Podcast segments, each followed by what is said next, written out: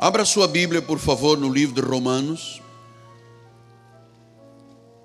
Domingo eu vou aposentar esta Bíblia velhinha.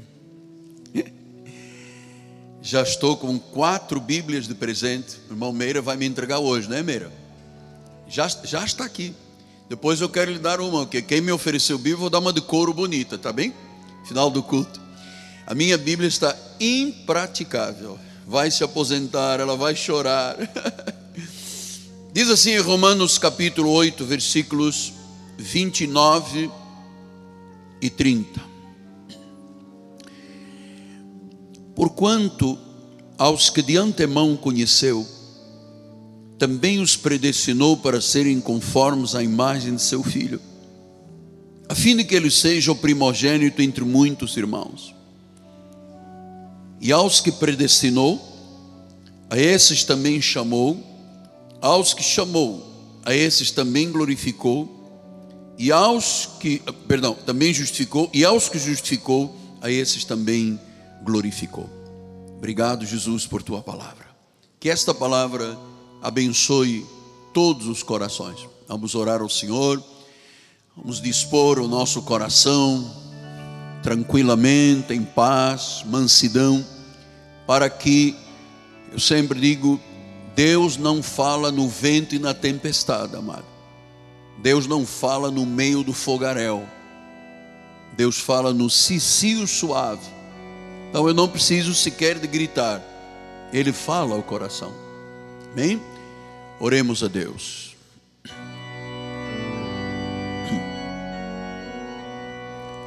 Senhor Jesus, que no abrir da minha boca, e na confissão dos meus lábios seja o Evangelho conhecido, proclamado e vidas sejam salvas. Esta é a minha oração, em nome de Jesus, e todo povo de Deus diga amém, amém e amém. Obrigado, profeta dos teclados. Meus amados irmãos, minha família santa, povo de propriedade exclusiva de Deus, aqueles que são selo do meu apostolado, são cartas escritas pela, pelo próprio Deus. Aqui não houve tinta, foi Deus que escreveu a respeito da tua vida. Meus filhinhos em Cristo Jesus. O Senhor colocou no meu coração, já há cerca de um mês, que eu deveria de começar todos os sermões, todos os recados, todas as mensagens, primeiramente com uma palavra de exaltação e de glorificação ao Senhor. E eu estou cumprindo ipsis literis e ipsis factus o que Deus me orientou. Então, que a adoração, o louvor, a honra e a glória sejam somente dadas a Jesus. Que os nossos corações exultem, jubilem. A Bíblia diz: ó oh, habitantes de Sião, tenham júbilo diante do Senhor. Grande é o Santo de Israel. Ele é fiel em todas as suas palavras. Ele é santo em todas as suas obras. Ele é o eterno, Ele é o Criador dos fins da terra.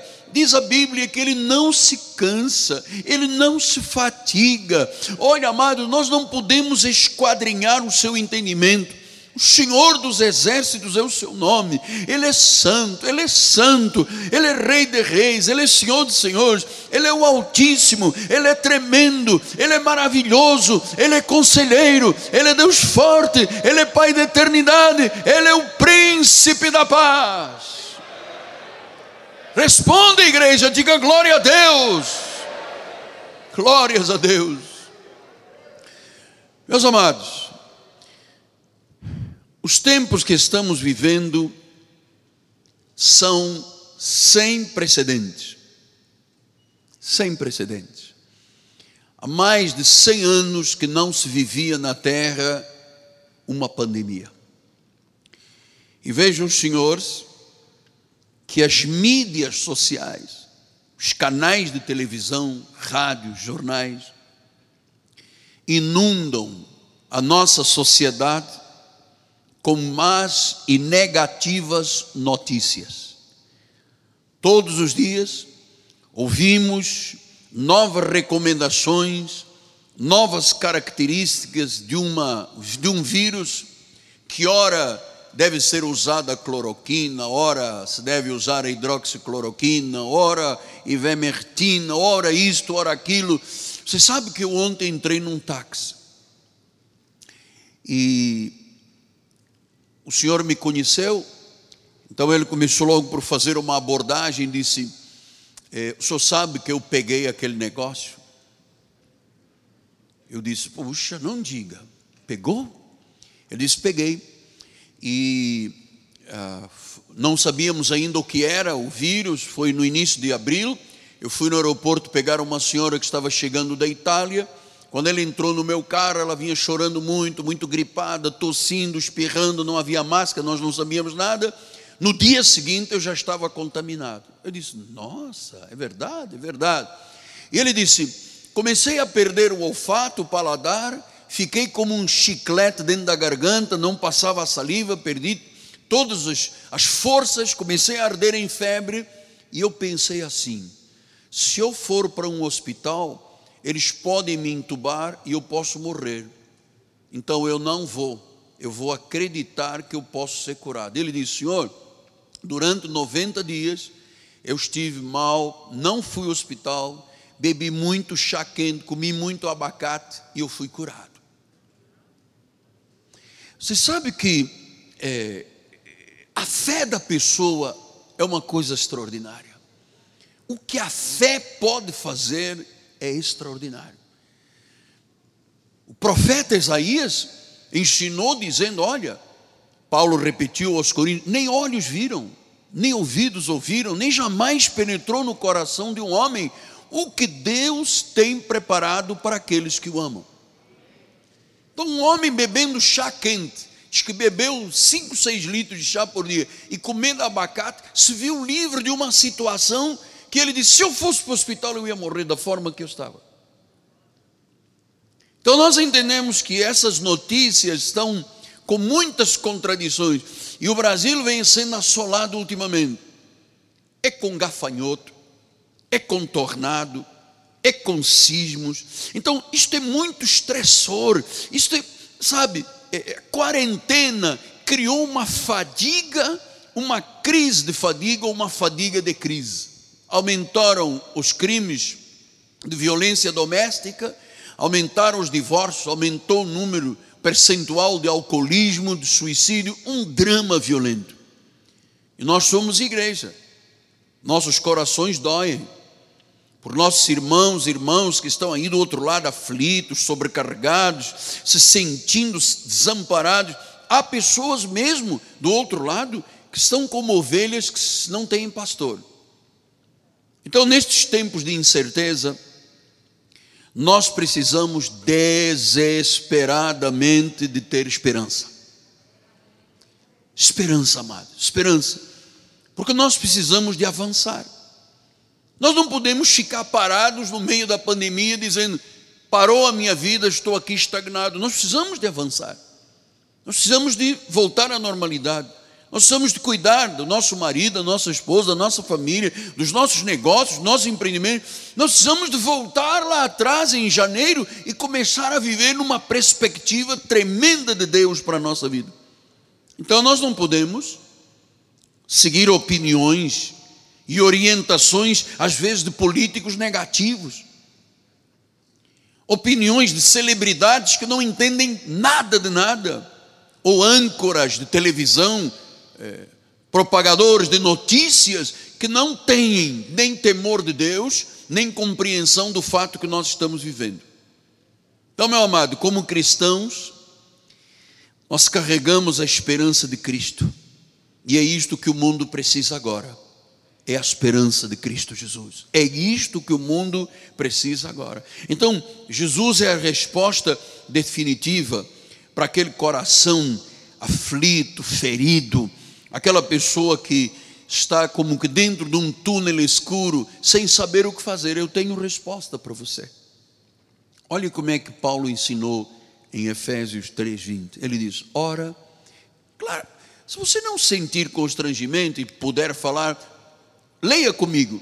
Ora, aquele que é poderoso para fazer infinitamente mais do que tudo quanto pedimos ou pensamos, conforme o seu poder que opera em nós. Essa é a esperança. Então nós não podemos duvidar, amados. Nunca duvide do poderoso poder de Deus. Ele pode realizar tudo em nós. Nós podemos alcançar infinitamente mais do que pedimos ou do que sonhamos.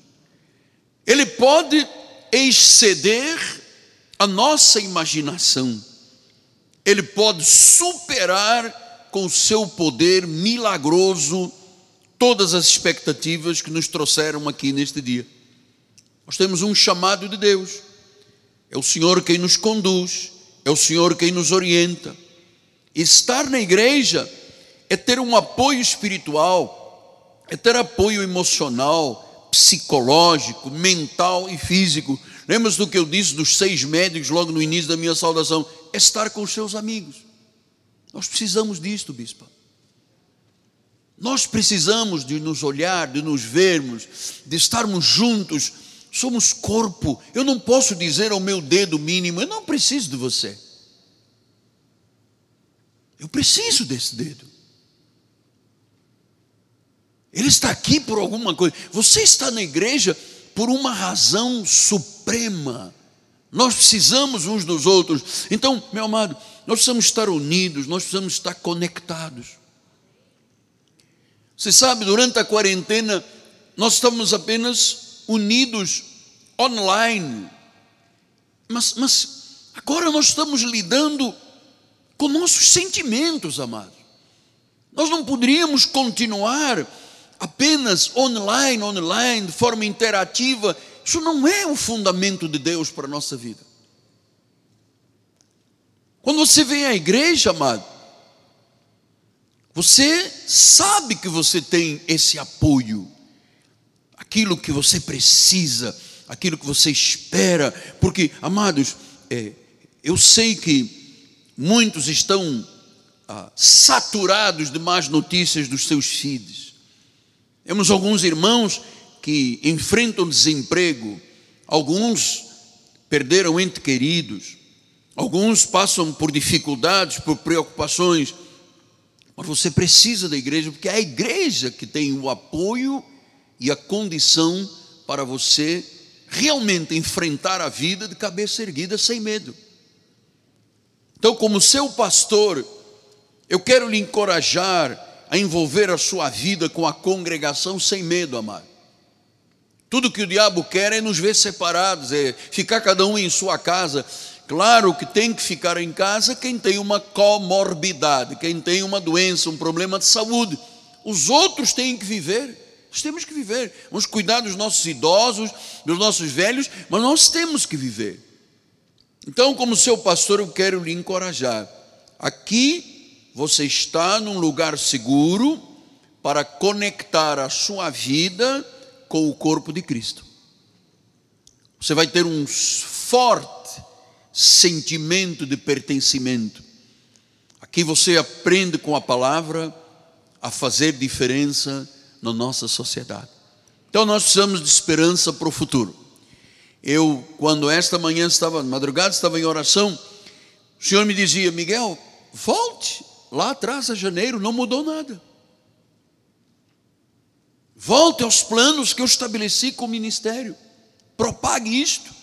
Diga às pessoas que elas tenham de volta restaurada a visão que Deus nos deu de uma geração de conquistadores. Então, Jeremias 29, 11 ensina a palavra dizendo: Eu é que sei, eu é que sei que pensamentos eu tenho a vosso respeito.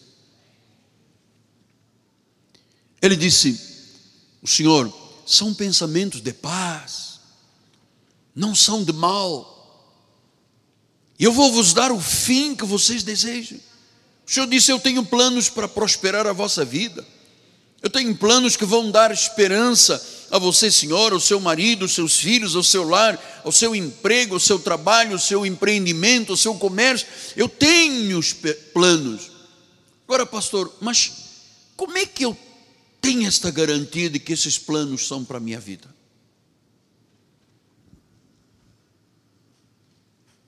Como é que eu tenho essa esperança? Agora, nós vamos entrar na base bíblica sólida, porque quando eu leio as palavras bíblicas, quando você lê, eh, tem pessoas que entram num ouvido e saem por outro, porque elas não são ovelhas. A Bíblia diz: As minhas ovelhas ouvem a minha voz. Ela entra no ouvido espiritual e vai para o coração. Então, vamos tratar de uma base sólida para você dizer: Isto que Deus prometeu me pertence é para a minha vida, é para a minha família, é para a minha loja, é para a minha oficina, é para o meu salão, para o meu comércio, para o meu empreendimento. Então, olhe como é que disse Paulo, Romanos 8, 29, vamos voltar ao início da mensagem. Aqueles que de antemão conheceu.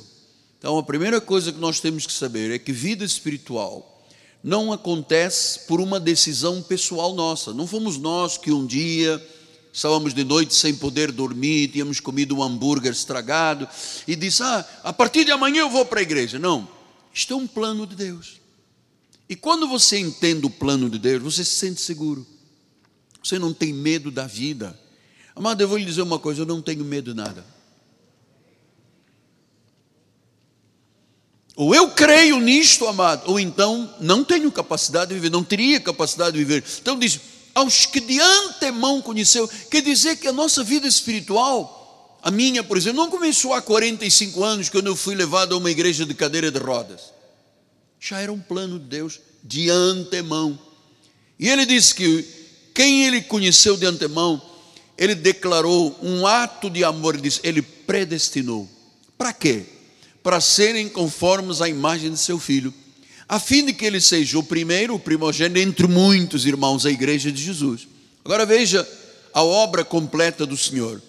Aqueles que ele predestinou, chamou, aos que chamou, justificou, aos que justificou também glorificou. Então há uma obra completa. Isso que eu estou lhe mostrando aqui, amado, é a base sólida. Eu tenho explicado à igreja, é como se você tivesse uma coluna vertebral, uma espinha dorsal da sua vida cristã. Para que serve a coluna? Se eu não tivesse coluna, o meu corpo não ficaria de pé. Tanto é que quando a pessoa tem um seccionamento da medula e quebra a coluna, ela fica paralisada.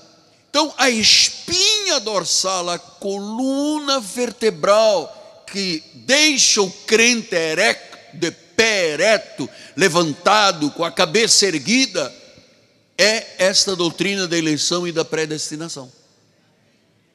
Eu não estou aqui porque eu pedi alguma coisa a Deus. Você não está aqui porque você decidiu alguma coisa pessoalmente. Isto é um plano perfeito. Amado, ninguém pode destruir o plano que Deus tem na minha vida e na sua vida. Depois ele diz no versículo 31: que diremos, pois, à vista dessas coisas? Se Deus é por nós, quem é o vírus que pode ser contra nós? Qual é a pandemia que pode ser contra nós? Então, ou eu acredito nisto, ou o meu barco afunda, mano. Se Deus é por nós, quem será contra nós? Versículo 32 e 33. Aquele que não poupou seu próprio filho, antes por todos nós o entregou, porventura não nos dará graciosamente com ele todas as coisas? E ele diz no versículo 33: Quem tentará acusação contra os eleitos de Deus? É Deus quem o justifica. Então, nós estamos estudando desde domingo aquela doutrina que é básica, volto a dizer, espinha dorsal, coluna vertebral, segurança, harmonia com Deus, paz com Deus, de saber, gente, foi Deus que me conheceu, foi Deus que me predestinou, foi Deus que me chamou, foi Deus que me justificou, foi Deus que me glorificou. Como é que isto pode ser quebrado uma decisão soberana de Deus? A doutrina da eleição e da predestinação é o alicerce da nossa vida. Paulo disse em Romanos 9,11: ainda não eram os gêmeos nascidos, nem tinham praticado o bem ou o mal, para que o propósito de Deus quanto à eleição prevalecesse, não por obras, mas por aquele que chama. Então Jacó e Saúl não tinham ainda nascido. Deus já disse: Não, Jacó, tu és meu filho. Saúl, eu me aborreci de você. As duas sementes aqui estabelecidas. Quem estabeleceu isto foi Deus. É um propósito. Deus tem um propósito na minha vida, Deus tem um propósito na sua vida. Depois, versículos 12 e 13, ele diz: Ora já fora dita ela, o mais velho será servo do mais moço. Como está escrito: Eu amei a Jacó, mas eu me aborreci de Isaú. Eu amei a Jacó por causa da eleição, e eu me aborreci de Isaú. Versículo 22. Que diremos, pois, se Deus, querendo mostrar a sua ira e dar a conhecer o seu poder, suportou com muita longanimidade os vasos de ira? Existem pessoas nesta terra, aquela semente da perdição, vasos de ira, que ele preparou para a perdição. Apóstolo, mas isto aqui é inconcebível. Quer dizer que Deus tem gente nesta terra preparado para a perdição, amado. Agradeça a Deus que você não é vaso de ira. Os vasos de ira tropeçam na palavra, os vasos de ira nunca, nunca confessarão a Jesus. Depois ele diz no versículo 20, 33, 23, ele disse: ah, a fim de que também desse a conhecer a riqueza da sua glória. Agora, olha só, uns são vasos de ira, e ele disse: vasos de misericórdia. Vasos de misericórdia, meu Deus, eu sou um vaso de misericórdia. Você é um vaso de misericórdia. E quando é que Deus preparou este vaso? Foi quando um dia eu fui levado a uma igreja? Não. Ele preparou de antemão. Os que de antemão conheceu, também os predestinou. Os que de antemão preparou, ele os tornou vasos de misericórdia. Então, amados, por que, que eu quero que você saiba disto? Porque uma vez que você entenda esta doutrina da eleição, o teu chamado, a tua predestinação, mas você vai passar a viver de outra forma. Até a tua vida de oração não será uma vida escrava de peso, né? aquela coisa, ah meu Deus, eu tenho que ir à igreja, eh, ai que pena, eu tenho que ser um dizimista, oh, lá vou eu para a oração, puxa, podia ficar dormindo mais 14 horas, amado, você faz por amor, você sabe que isto é um plano de Deus, isto é seguro, isto é coluna vertebral, isto é espinha dorsal.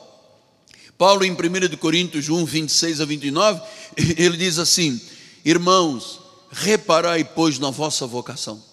Paulo disse: tenha uma reflexão. Visto que não foram chamados muitos sábios, segundo a carne, nem muitos poderosos, nem muitos de nobre nascimento. Pelo contrário, Deus escolheu as coisas loucas do mundo para envergonhar os sábios, escolheu as coisas fracas para envergonhar os fortes. Deus escolheu as coisas humildes, as coisas desprezadas, aqueles que se sentiam abjetos. E ele disse: aquelas que não são para reduzir a nada as que são. Amado, quando eu me vi dentro disto, e você está dentro disto, não são muitos ricos, poderosos. Né? Deus disse: pegou as coisas pequenas para torná-las grandes. Hum? Aqueles que poderiam ser chamados de loucos para envergonhar os sábios. Então, a nossa escolha, a nossa eleição, a nossa predestinação, Deus sabia quem eu era, quem você era. Deus nos criou. Diz que o nosso espírito foi criado desde antes dos tempos eternos, antes do mundo ter forma. Diz que pegou, escolheu humildes, desprezados. Amado, quantas pessoas têm chegado à nossa obra, às vezes com uma postura de vida equivocada, com valores zerados, com família esboroada e começam a receber a palavra e estas verdades todas vão sendo despertadas na vida. 1 Tessalonicenses 5,9 ele diz: Deus não nos destinou para a ira. Nenhum de nós baterá de frente com Satanás no Sheol, amado. Deus não nos destinou para a ira, Ele nos destinou para alcançar a salvação mediante nosso Senhor Jesus Cristo. Foi para isso que nós fomos chamados, para sermos salvos, para sermos a imagem dele, para sermos regenerados, para sermos novas criaturas, para envergonharmos até os sábios e poderosos deste mundo. Então o Senhor escolheu uns para a vida eterna. Isto é uma verdade bíblica, é uma coisa clara na Bíblia e nós nos inclinamos perante a verdade, nós aceitamos a verdade de Deus. Por isso ele disse em Romanos 9:20: Quem és tu, ó homem, para discutires com Deus? Não tem porventura o objeto, porventura pode o objeto perguntar a quem o fez porque me fizeste assim? Ou não tem o oleiro, olha lá, há pouco nós vimos vasos de ira e vasos de misericórdia. Ou não tem o oleiro direito sobre a massa, para do mesmo barro fazer um vaso de honra, um vaso de honra. Pastor, o que, é que significa isto aqui? Do mesmo barro. Está se referindo a quem? Na Bíblia original, no King James Version, em inglês, King James Version, ele diz: From the same womb, do mesmo ventre. Quem é este ventre que teve um vaso de honra e um vaso de desonra? Eva. Abel, vaso de honra, Caim, filho da perdição. Diz que do mesmo barro from the same um, do mesmo ventre, um filho da perdição e um filho da salvação. Não tem o oleiro direito. Então nós temos que nos habituar a ver Deus como Ele é. Por isso nós vamos estudar aqui no domingo. Quem conhece o Senhor se torna forte e ativo. A maioria das pessoas diz: não, mas não pode, porque não conhece a Deus. Vê em Deus como um balcão de negócios, amado. Aliás, vou lhe dizer mais: a maioria das igrejas hoje, a igreja é um balcão de negócio. Quem dá, quem não dá, quem pode, quem não dá, vem com envelope. Então, nós precisamos de, temor, de ter temor a Deus, aceitar o que Deus diz na Sua palavra. Há vasos que Ele escolheu e outros foram deixados de fora. Há vasos de ira para a perdição, há vasos de misericórdia para a salvação. Então, quem nasce ovelha, quando ouve Deus, eu vou lhe dizer, amado, vamos focar agora, temos 10 minutos. Uma pessoa que nasceu ovelha, porque a ovelha não nasce lobo para se transformar em ovelha. Quem é ovelha nasce ovelha, quem é lobo nasce lobo. Não, quando uma pessoa é ovelha e ainda não sabe que é ovelha, quando ela ouve a voz de Jesus, ela pode estar vivendo uma vida tremenda de desonestidade, amado. Ela sai da desonestidade para a honestidade. Ela pode estar tendo uma vida de alcoolismo. Ela sai para a sobriedade. Ela pode estar num tremedal de lama de droga, cheirando cocaína, fumando crack, cheirando não sei o quê. Ela sai para uma vida de liberdade. Quando os prazeres mundanos chamam a pessoa que é ovelha, ela se afasta para viver uma vida de piedade. Nós estamos aqui vivendo uma vida piedosa, santa, imaculada, livre. Isto não foi obra do apóstolo, isto é obra do Espírito Santo de Deus, fomos escolhidos. Então, o vaso de ira, ele não aprecia a vida de piedade. Uma pessoa que seja vaso de ira, ou lobo, ou cabrito, ela não suporta uma hora de culto. Porque é um vaso de ira, ela não tem desejo pela piedade, ela não quer agradar a Deus, ela é um vaso de desonra. O vaso de ira não aprecia a vida de piedade, não ama o reto coração não se sente necessidade, não sente necessidade de receber o perdão dos seus pecados. Não quer ter uma vida santificada, não quer abrir mão do pecado. Quantas pessoas você chama para vir à igreja e volta a dizer, insista para ser um ganhador de alma, e a pessoa diz: Não, se eu for para a igreja, como é que eu vou fazer? Vou deixar de roubar, matar, esfolar, adulterar, sambar? Não, eu estou aí na minha. A ovelha não diz isso. A ovelha ouve e segue. Tem prazer na vida da piedade tem prazer na vida de santidade, tem prazer na vida da igreja, tem prazer na vida de oração. Então, Romanos 9,15, o Senhor diz: Ele disse a Moisés: Olha, Moisés, eu terei misericórdia de quem me aprover ter misericórdia, e compadecer-me-ei de quem me aprover ter compaixão. Então, Deus salva quem Ele quer salvar. Deus faz porque assim quer fazer. Pastor, mas eu eu entendo que eu tinha algumas recomendações que me garantiam a vida espiritual. Amado, eu vou lhe dizer, diante de Deus, nenhum de nós tinha nada recomendável. Nem nome, nem nome de família, nem posição social, nem dinheiro, nem fama.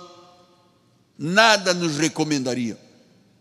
Aos olhos de Deus, isto não quer dizer nada éramos abjetos, éramos perdidos, éramos arruinados, estávamos mortos. Paulo diz: não há um justo, não há um sequer. Então nós fomos salvos pela graça. E eu vou lhe dizer mais, filhinho: pura graça e sem mistura. Atenção, pura graça, irmãos Pim, pura graça e sem mistura. Nós aqui não misturamos graça com um pouquinho pouquinho de fermento da lei só para agradar aquela irmãzinha que gosta de um sacrifício, não. É pura e sem mistura. Pastor, mas quem fala pura e sem mistura é quem vende cocaína. Não, mas esquece esse pensamento. É pura e sem mistura, que não tem potalco misturado com outras coisas. É pura, é genuína e é sem mistura. Então, quando você diz eu fui salvo pela graça, pela escolha, pela predestinação, nenhum de nós pode jactar-se dos seus méritos.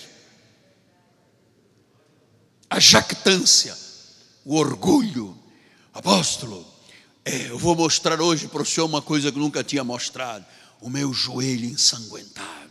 Tem uma crosta aqui com pus, é porque eu, eu ralo, eu subo nos montes ralando. Eu Vou lá quando está chovendo, vem raio para bater em mim. Eu digo, Deus, manda um raio para me queimar logo de uma vez. Então, isso é jactância. Paulo disse: onde está a vossa jactância? Se não fosse Deus a fazer, nós não teríamos condições de ser salvos.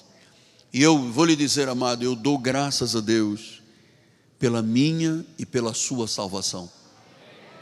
Eu dou graças a Deus por este entendimento aqui do vaso de ira e do vaso de misericórdia. Eu dou graças a Deus porque não éramos capazes, nenhum, estávamos desviados, estávamos mortos em pecados e delitos, estávamos fora dos padrões de santidade. Então Deus foi lá atrás, ele varreu a casa, varreu, varreu, varreu e disse: Epa, está aqui uma dracma perdida.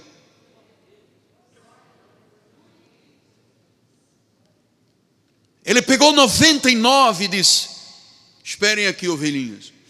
Eu tenho que buscar aquela senhora que está lá na macumba, mas ela é minha, ela está enganada pelos santos lá do altar dela. Eu vou lá e eu vou dizer a ela: Filha, tu és minha.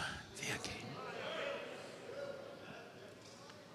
Ele vai ele vai onde houver uma ovelhinha perdida, ele vai até lá ao fundo do poço. Ah, eu vou dizer mais: ele vai até as portas do inferno, onde estão os desobedientes, e ele os traz de volta, porque ele tem a chave. Ele tem a chave. Que quando ele abre, ninguém pode fechar. Quando ele fecha, ninguém pode abrir. Ele é o soberano Deus. Então, o que, que Deus fez comigo? Ele foi lá em Angola, lá no sul de África, entrou lá na capital, Luanda, Woloshika, e foi dentro de um hospital militar, num CTI gigante, cheio de gente quebrada, sem pernas, cego, sem braço, explosões de guerra, pessoas ficaram traumatizadíssimas. E lá foi naquela cama. E lá estava eu com extensores nas pernas, com roldanas, com pesos, com necroses, com tecidos, pele e ossos necrosados, cheiro fétido. E ele disse: É meu. Por que, que não foi o cama 2, cama 3, cama 5 ou cama 15? Foi este que eu escolhi, ele é meu vaso de misericórdia.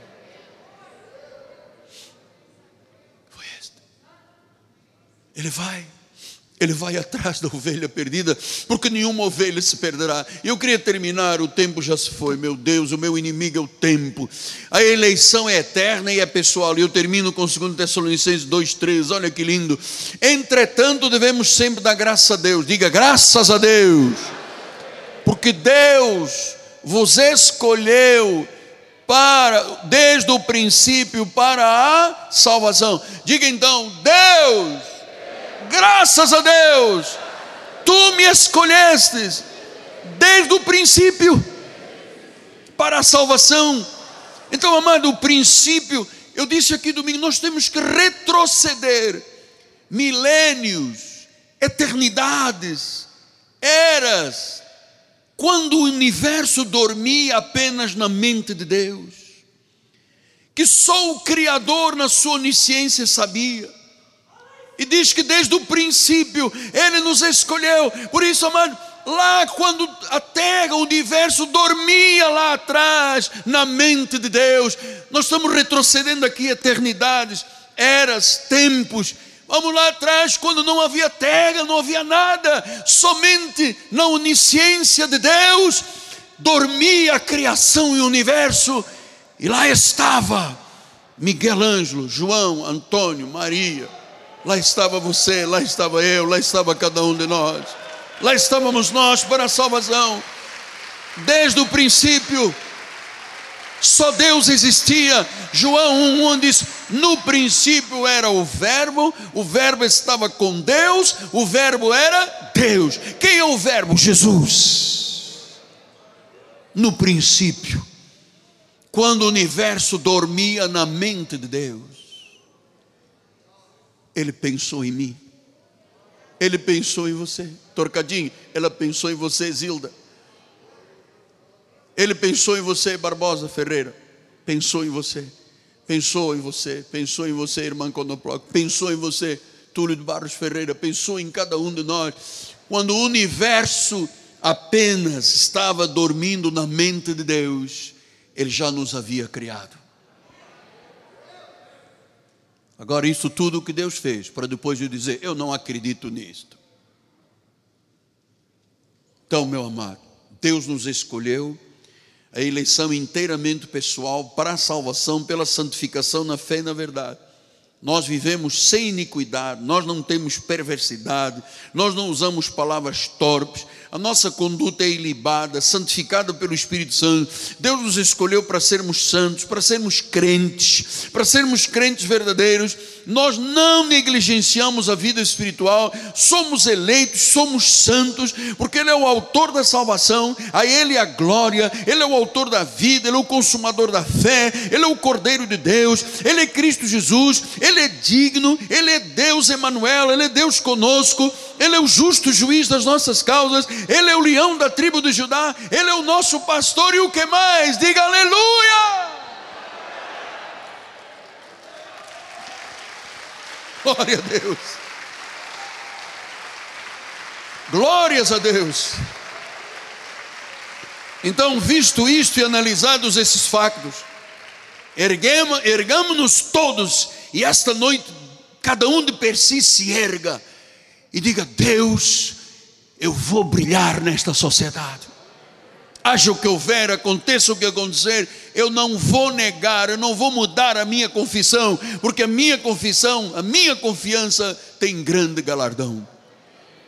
Por referência a esta palavra, curve a sua cabeça, Pai bendito e amado Muito obrigado pela inspiração do Espírito Santo.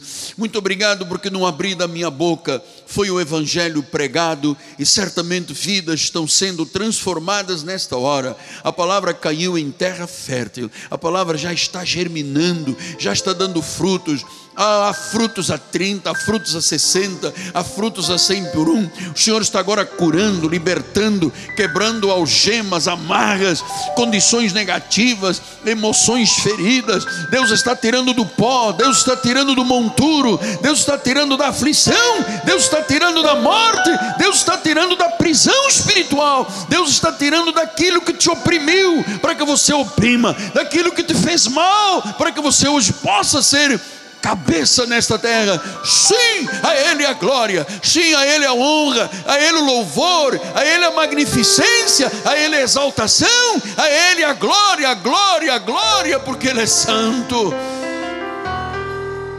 Porque Ele é santo. Porque Ele é santo. Porque Ele é santo. Porque Ele é santo. Porque Ele é santo. Porque Ele é santo porque Ele é santo. Vamos todos ficar de pé, amados. Terminamos com três minutos passados da hora, amado. Levante as suas mãos para os céus. Vai, eu quero ver um sorriso aí nos teus lábios, mesmo atrás da máscara. Levante as mãos para os céus. Diga: Bendito seja Deus. tu és santo, Deus. Tu nos tiraste da morte para a vida. Bispo, dá a benção final para depois cantarmos um corinho. Glória a Jesus. Mantenha suas mãos em gratidão elevadas. Obrigada, Senhor. Porque lá no início, Senhor, tu pensaste em cada um de nós, Senhor.